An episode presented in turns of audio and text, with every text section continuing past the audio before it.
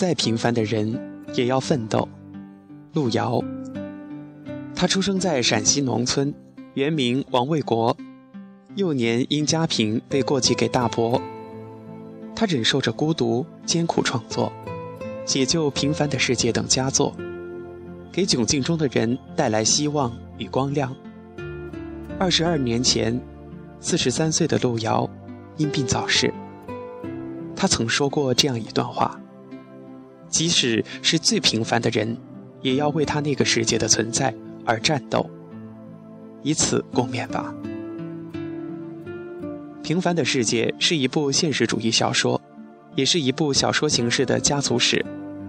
作者浓缩了中国西北农村的历史变迁过程，在小说中全景式的表现了中国当代城乡的社会生活。在近十年的广阔背景下，通过复杂的矛盾纠葛，刻画社会各阶层众多普通人的形象，劳动与爱情，挫折与追求，痛苦与欢乐，日常生活与巨大社会冲突纷繁地交织在一起，深刻地展示了普通人在大时代历史进程中所走过的艰难曲折的道路。一起走进作者路遥。路遥，一九四九年十二月三日出生，一九九二年十一月七日离世。他是中国当代作家，生于陕北清涧县一个世代农民家庭。他的代表作《平凡的世界》，以及恢宏的气势和史诗般的品格，全景式地展现了改革时代中国城乡的社会生活和人们思想情感的巨大变迁。这部作品。获得第三届茅盾文学奖。由于路遥出身农村，他的写作素材基本来自农村生活，他始终认定自己就是农民血统的儿子，是既带着农村味儿又带着城市味儿的人。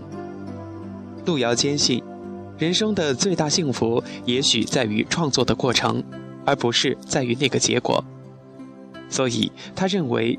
只有在无比沉重的劳动之中，人才活得更为充实。路遥始终以深深纠结的故乡情结和生命的沉重感去感受生活，以陕北大地作为一个沉浮在他心里的永恒的诗意象征。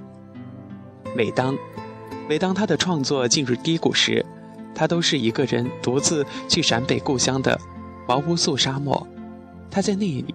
审视自己，关照社会。曾经有一位作家在书评《已经过去了的世界》中写道：“这是一部全景式的描写当代城乡生活的长篇小说。”全景式这个词实在是最适合这本书了。虽然它的厚度让人有点意外，看了几页之后，知道他讲的东西时，更加让人意外。没想到人人推荐的好书，竟然又是这种风格，朴实又稍危险的、有点做作的语言和叙事风格，讲咱们亲爱的祖国广袤的农村大地上的一个小小角落的故事，重点是文革与改革开放中人们的命运故事。这种小说在某一个年代实在是铺天盖地，但就是这个全景式，就是这样的长度。是他最大的特点与优点，使他从那些那些书中间跳了出来。一家人治一个村庄，治一个地区，人民的思想意识与生活状态。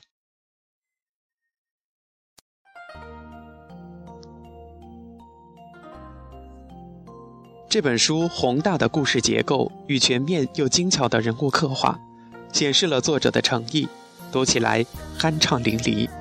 实在是遗憾，以前这一类小说都白读了。中国农村的经历的文革与改革的生活，只读这一本就足够了。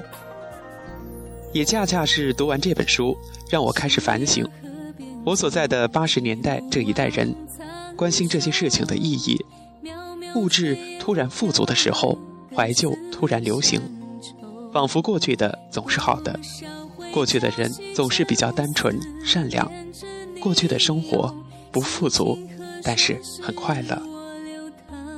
常常执着于工业革命以前的生活，执着于一些封闭的、褪色的小城的人和事，执着那种辛劳、都市、清甜、微苦的生活气息。可是，毕竟那些已经过去了，那些无关于我们现在的生活。我们可以逃避所有的事情，可是我没有办法逃避生活。我们这一代人唯有经历文革或者战争这类大事儿，可是我们正经历着另一种变革，悄悄的、慢慢的改变一切。The world in change，价值观的迷失，道德的不确定，我们的父辈永远不会受到我们这样的困扰。平凡的世界的那一代人，他们支撑了这个社会，然后现在有足够的时间与深度来思考那一代的生活，而我们这代人的平凡的世界，也许要等到许多年以后，我们成长的足够，我们中的某人有那个耐性，谁知道呢？世界依旧存在着。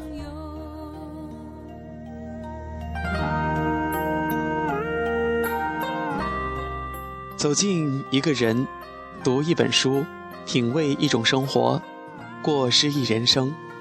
亲爱的听众朋友们，本期的诗意中国就跟大家分享到这里，感谢大家收听，咱们下期节目再见。